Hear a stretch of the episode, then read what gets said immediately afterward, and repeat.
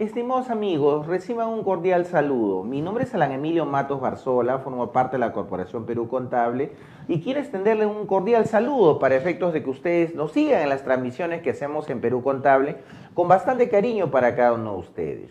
Hoy día vamos a tocar un tema que es bastante trascendente, que es el tema de la participación de los trabajadores en las utilidades de las empresas.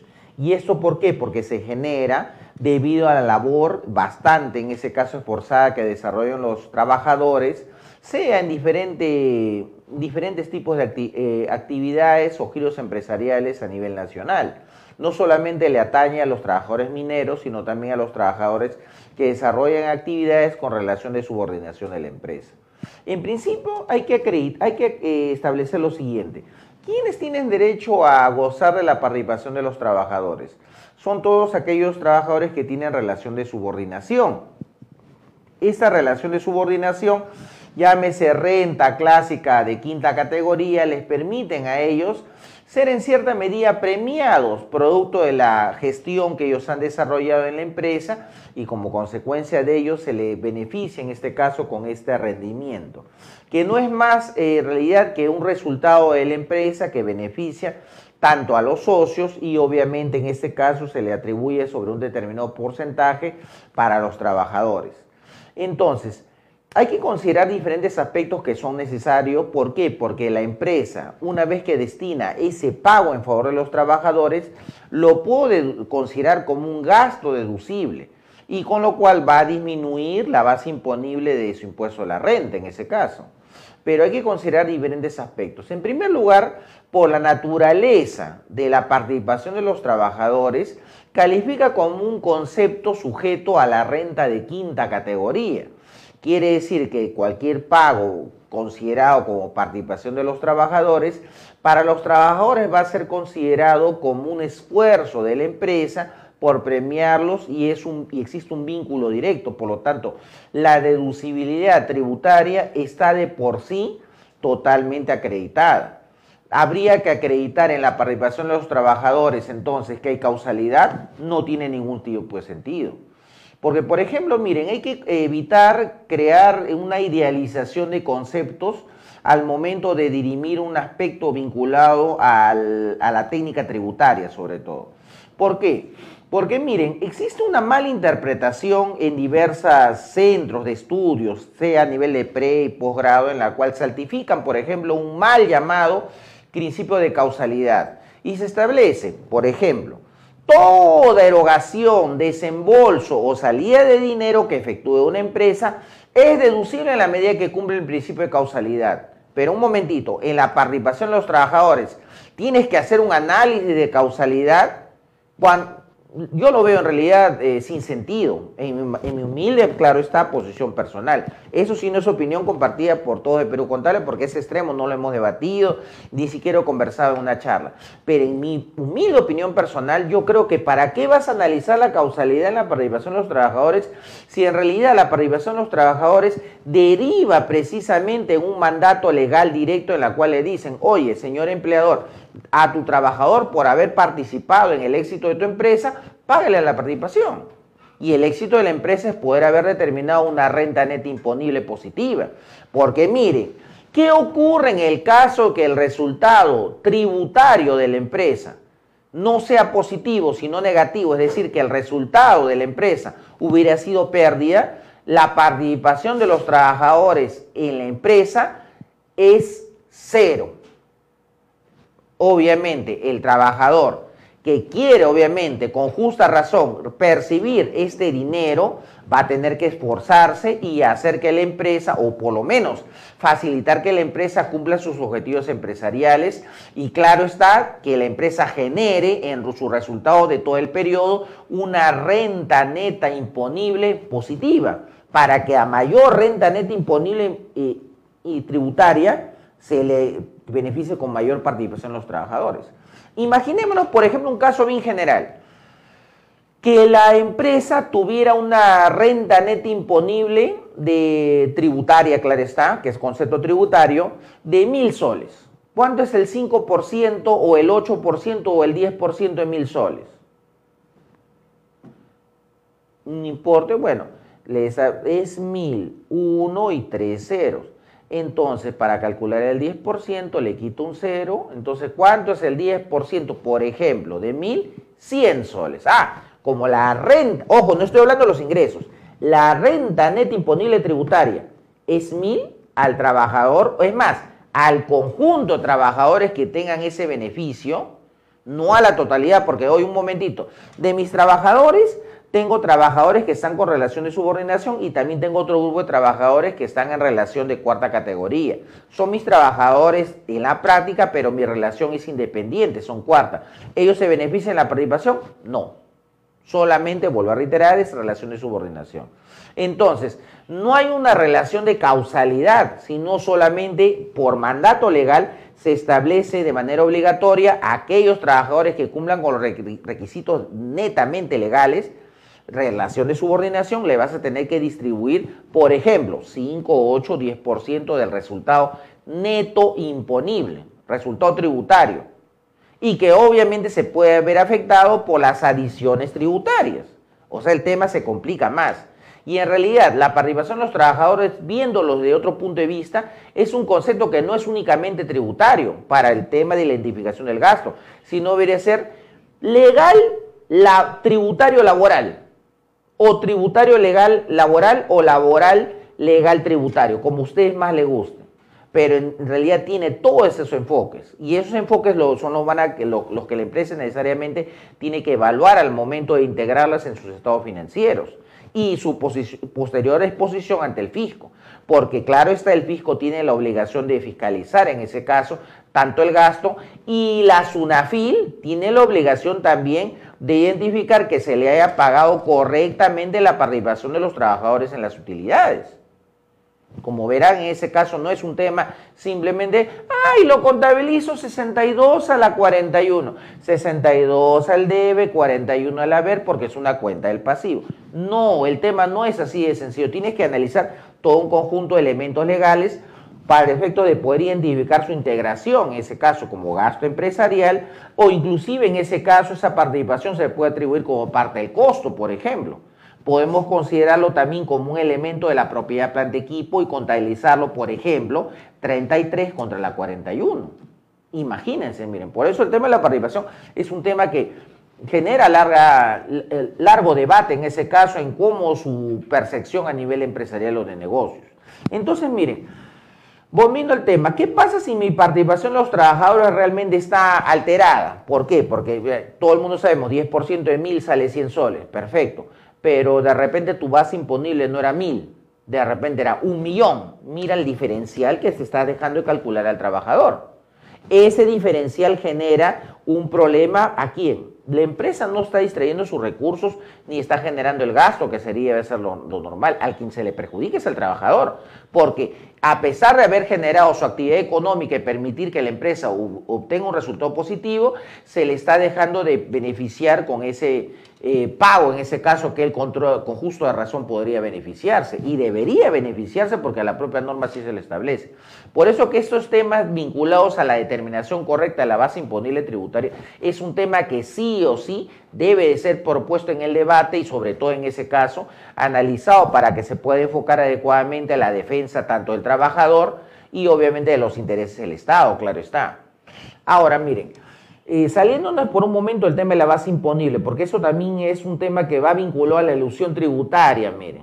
Eh, miren, eh, para la deducción como gasto existe un periodo marcado de corte, miren y eso, por ejemplo, el día de hoy en la mañana me comentaron varios colegas, me dijeron, oye, Ala, mira, justo he encontrado por internet una resolución del Tribunal Fiscal, si no me equivoco, creo que es la 7590-9-2018, la repito porque puede ser descargado directamente el portal web del Tribunal Fiscal, 7590-9-2018, o sea, sala 9, emitida en el 2018, eh, número 7590.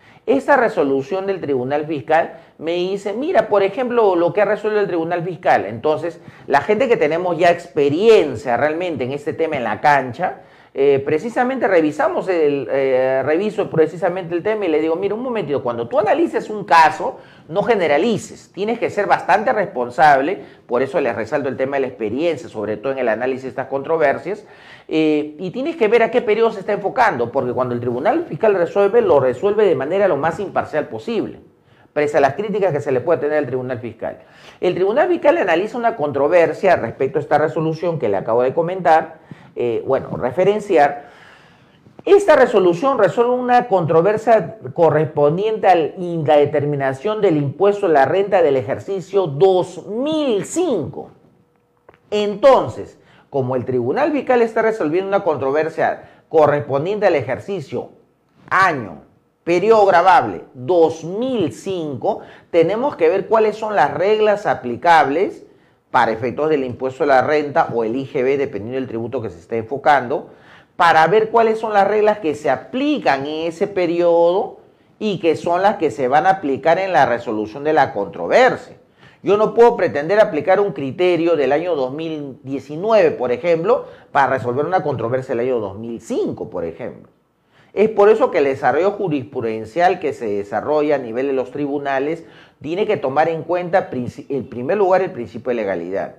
Entonces, lo que hace el Tribunal Fiscal entendemos que es correcto porque analiza la controversia y dice, vamos a ver las reglas legales que fueron aplicables para la controversia específica en el año 2005. Y nos dice, Basta la provisión contable que haya desarrollado la empresa, es decir, el reconocimiento del beneficio a favor del trabajador y producto de lo cual se le está otorgando esta participación a los trabajadores. Es decir, la propia ley reconoce el derecho de ellos que puedan gozar de esta este, no gratificación, es una un concepto remunerativo estos trabajadores van a recibir este tipo de remuneración llamado participación de las utilidades de los trabajadores y producto lo cual la empresa se obliga a dárselo. Y basta que la empresa lo reconozca como provisión contable, como un gasto, y efectivamente entonces, el, oh, claro, está en el periodo de su devengo y obviamente es totalmente deducible para efectos tributarios. Porque para efectos tributarios vuelvo a reiterar, en el ejercicio 2005 que analiza esa resolución del Tribunal Fiscal, eran las reglas que son aplicables. Sin embargo, por eso mismo le reitero, hay que ser prudentes y correctos en nuestra lectura. Porque miren, eso que ha resuelto esta RTF 7599-9-2018 no tiene ninguna aplicación a partir del primero de enero del 2006 hasta el día de hoy.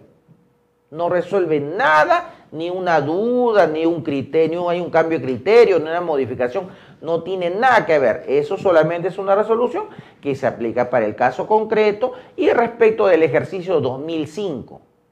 O sea, lo resuelto en esa resolución del 2018 no tiene nada que ver ni con el 2006, ni influye en el 2007, menos en, el, menos en el 2008, ni en el 2009, ni en el 2010. Ni en el 2011, ni en el 2012, ni en el 13, ni el 14, y miren, ni siquiera llegamos. 16, ni en el 17, ni en el 2018, y mucho menos para el presente ejercicio 2019. Por eso que hay que tener bastante, eh, vamos a decir, expertise eh, cuando se va a revisar un criterio jurisprudencial y no tratar de generar eh, una situación extraña o de repente falsas eh, promesas o de repente criterios que en realidad son totalmente desenfocados o fuera de cualquier contexto real. Por eso que en Perú Contable cuando nosotros debatimos un tema y se lo planteamos a cada uno de ustedes, lo hacemos en ese caso haciendo una revisión bien integral, debatiendo entre, debatiéndonos, claro, entre muchos de los miembros en ese caso. Porque, por ejemplo, muy diferente es que uno respecto a una controversia tenga una opinión diferenciada y una cosa muy diferente es interpretar mal las normas legales tributarias. Tomen en cuenta eso. Es más, inclusive en el materia contable hay bastante debate respecto, no, pero a mí me parece que el asiento contable va por este lado. No, pero la expresión del costo histórico manifiesta ese tipo de desarrollo.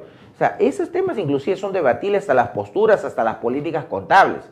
Pero lo que no se puede eh, generar es una exposición totalmente errada, por ejemplo. Y eso hay que ser firmes y no, y, no caer en ninguna dubitación, porque lamentablemente, como en varias oportunidades le hemos podido nosotros referenciar, eh, existe una demasiada ligereza cuando muchas personas eh, plasman sus opiniones respecto a un determinado tema y al final, en, lugar de ayudar, están perjudicando a la comprensión de aquellas personas que recién están entrando en el análisis comparativo o en una revisión de la razón legal de, de algún concepto, por ejemplo, tributario. Y la consecuencia, ¿cuál va a ser? Que cuando lleguen a una fiscalización o a, una, a un debate contra los fiscalizadores de SUNADO, contra los abogados de la administración, del, del Estado, van a perder por goleada sus casas, sus casos y obviamente se van a perjudicar vienen los reparos tributarios, las sanciones, los intereses, y eso no se quiere. Por eso que nosotros, en cierta medida, cuando se dan ese tipo de escenarios, nosotros no somos dubitativos, sino le decimos, un momentito, cuando analizas un tema, pregunta a gente que está en la cancha, no, no simplemente leas un párrafo y crees que por la interpretación de un párrafo ya estás creando el mundo o has descubierto la pólvora, por ejemplo, en el 2019, cuando la pólvora se ha descubierto hace años. O sea, por eso ahí no podemos ser ni dubitativos, ni en realidad generarle una proposición eh, inadecuada a cada uno de los seguidores que, por ejemplo, tenemos acá en Quebrú Contable. Entonces, miren, la regla a partir del primero de enero del año 2006, vuelvo a reiterar, primero de enero del 2006 hasta el día de hoy, es más, va a estar vigente si es que no hay ninguna modificación tributaria hasta el 31 de diciembre del 2019, ¿cuál es? Que para que puedas deducir como gasto la participación de los trabajadores tienes que haberla pagado. Si no lo pagas, no es deducible para efectos tributarios. Puedes establecer la provisión contable, pero el hecho que existe una provisión como gasto para efectos contables financieros no convierta automáticamente en ese gasto en deducible para efectos tributarios. Quiere decir que la regla del devengado puede vengarse para efectos financieros contables aplicando la NIF 15 si deseas. Es más, exponiéndolo al análisis de la, del artículo 57 de la ley del impuesto a la renta, que también se aplica para el tema de gastos. El gasto puede verse devengado, pero la regla especial que te dice, este tipo de gastos que para el perceptor, el trabajador, es renta de quinta categoría, para que yo te lo acepte para el filtro tributario, tienes que haberle cancelado en favor del trabajador. Si no le has pagado, no te acepto eh, su deducibilidad como gasto. Y esto en nada influye, por ejemplo, esa resolución que les acabo de mencionar del Tribunal Fiscal, que analiza un tema, vuelvo a reiterar, del 2005. No genera ni un criterio, ni siquiera, es una resolución, es más, si queremos verla desde un punto de vista en el análisis del tema de la participación de los trabajadores, simplemente histórica, si es que alguien quiere hacer una cronología de cómo eran las participaciones aplicadas al 2005 y que no tiene nada que ver a partir del 2006 en adelante. Por eso que es necesario en ese caso que cuando se analice, vuelvo a reiterar, un tema tributario, eh, busquen en ese caso ustedes un acercamiento con personas que, por ejemplo, este tema lo hemos debatido, no en uno, ni en dos, ni menos en tres, sino en varios casos. Y es por eso que eso genera que el marco tributario se vuelva en cierta medida especializado, en cierta medida no busca en ese caso el marco tributario generar una predictibilidad, porque ustedes saben que las operaciones empresariales y las controversias son enormes. Existen millones de casos vinculados a lo que es la participación de los trabajadores, con diferentes matices. Imagínense respecto a los otros temas. Por eso, cada caso particular, cada controversia es un mundo separado. Y si tú no interpretas o no tienes ese filtro para analizar este tipo de situaciones, sobre todo en base a una jurisprudencia, puedes de repente encaminar tu proceso de manera totalmente equivocado y te apuesto que vas a perder hasta inclusive en la Corte Suprema. ¿Notan entonces?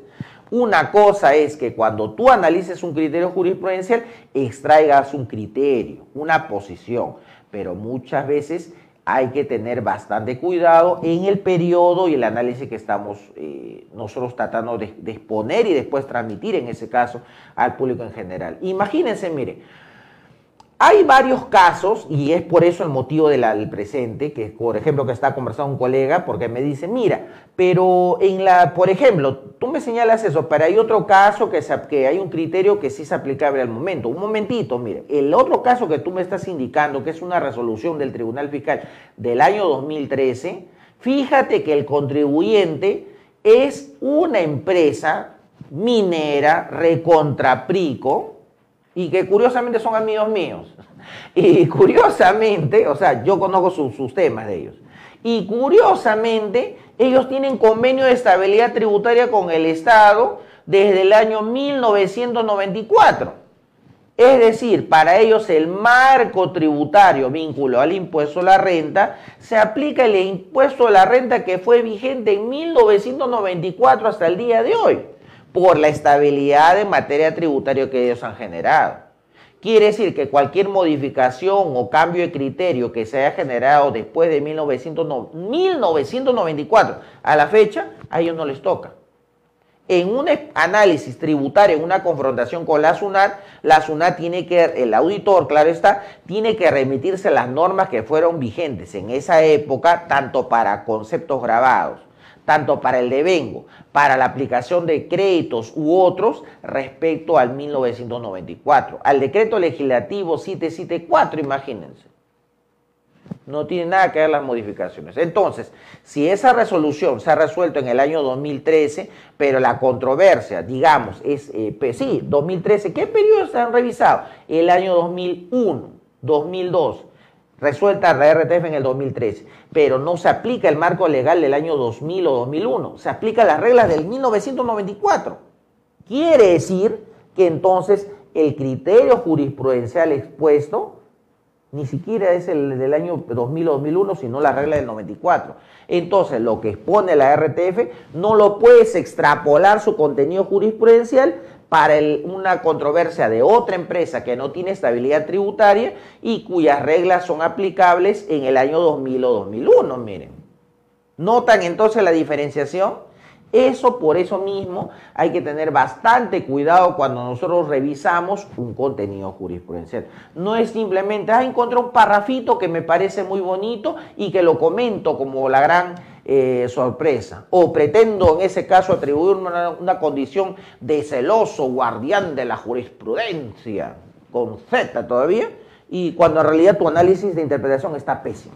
Noten entonces, por eso miren, queremos invitarlos para el 10, sábado 17 de agosto en Huacho. Vamos, Huacho, nuestros amigos de Barranca que nos han reclamado desde hace tiempo. Sí, este sábado 17 de agosto vamos a estar en el auditorio con Perú Contable de la Universidad José Faustino Sánchez Carrión en Huacho, desarrollando el tema de la dinámica y un análisis comparativo del Plan Contable General Empresarial vigente a partir del 2020, en casos reales.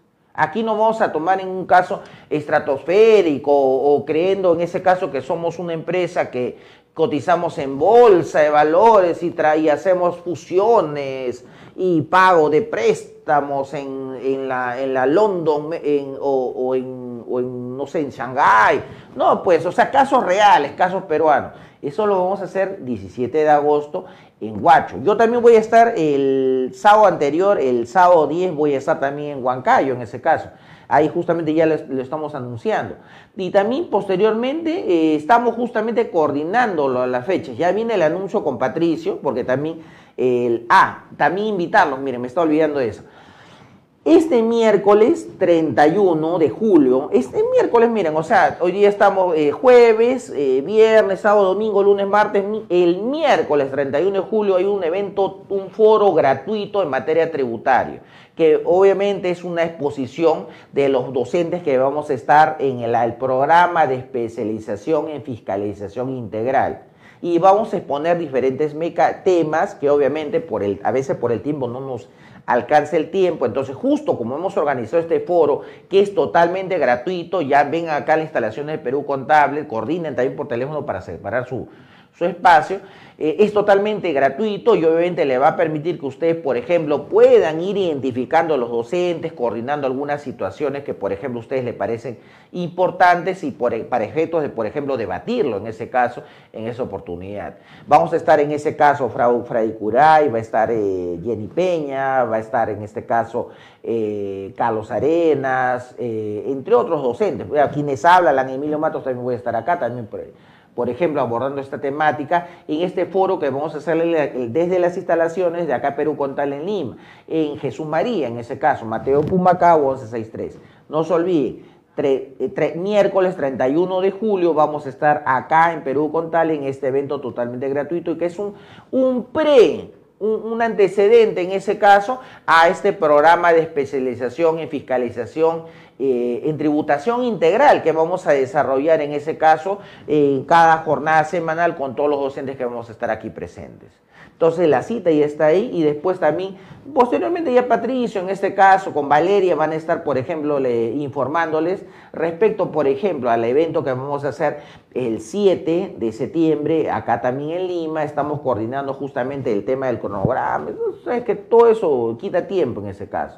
Y los diferentes programas que tiene Perú Contable. No se olviden que en septiembre también vamos a estar en ICA, en ese caso, eso también le vamos a estar anunciando dentro de, entre algunos días. Eh, ¿Y por qué? Porque la idea de Perú Contable es compartir con cada uno de ustedes. ¿Por qué? Porque sobre la marcha de los casos que se van dando en la práctica muchas veces se pueden encontrar soluciones. Pero eh, ojo, y eso es quizás una de las características que tenemos en Perú Contable. Cuando en Perú Contable les comentamos un tema, le hacemos una previa investigación sobre el mismo. No simplemente soltamos una idea demasiado estratosférica o que de repente, porque una, vuelvo a reiterar, una cosa es que tengamos en algunos temas posiciones diferentes, para mí es deducible, para mí no es deducible. Para mí es crédito, para mí no es crédito. Para mí se devengó, para mí no se devengó. Muy diferente es que le expresemos opiniones equivocadas. Y mucho menos en Perú Contable no nos equivocamos a analizar la jurisprudencia, que también es otro detalle. Entonces, vuelvo a reiterarle la información y agradeciéndole, agradeciéndole a cada uno de ustedes la presencia en estas transmisiones, invitando a los que siempre sigan a Perú Contable en ese contenido que hacemos a través de internet, de YouTube y de los diferentes canales de información, porque también está en Instagram. Yo recién me quedé mi cuenta de Instagram, imagínense. Perú Contable lo tiene hace tiempo en ese caso. Y ah, eh, nuevamente reiterarles, este, el, al evento más cercano que tenemos, que es el 17 de agosto en Huacho, en el auditorio de la Facultad de Ciencias Contables de la Universidad, la Universidad Nacional José Faustino Sánchez Carrión. Entonces los invitamos y nos estamos encontrando. Que pasen un bonito, una bonita tarde. Muchas gracias.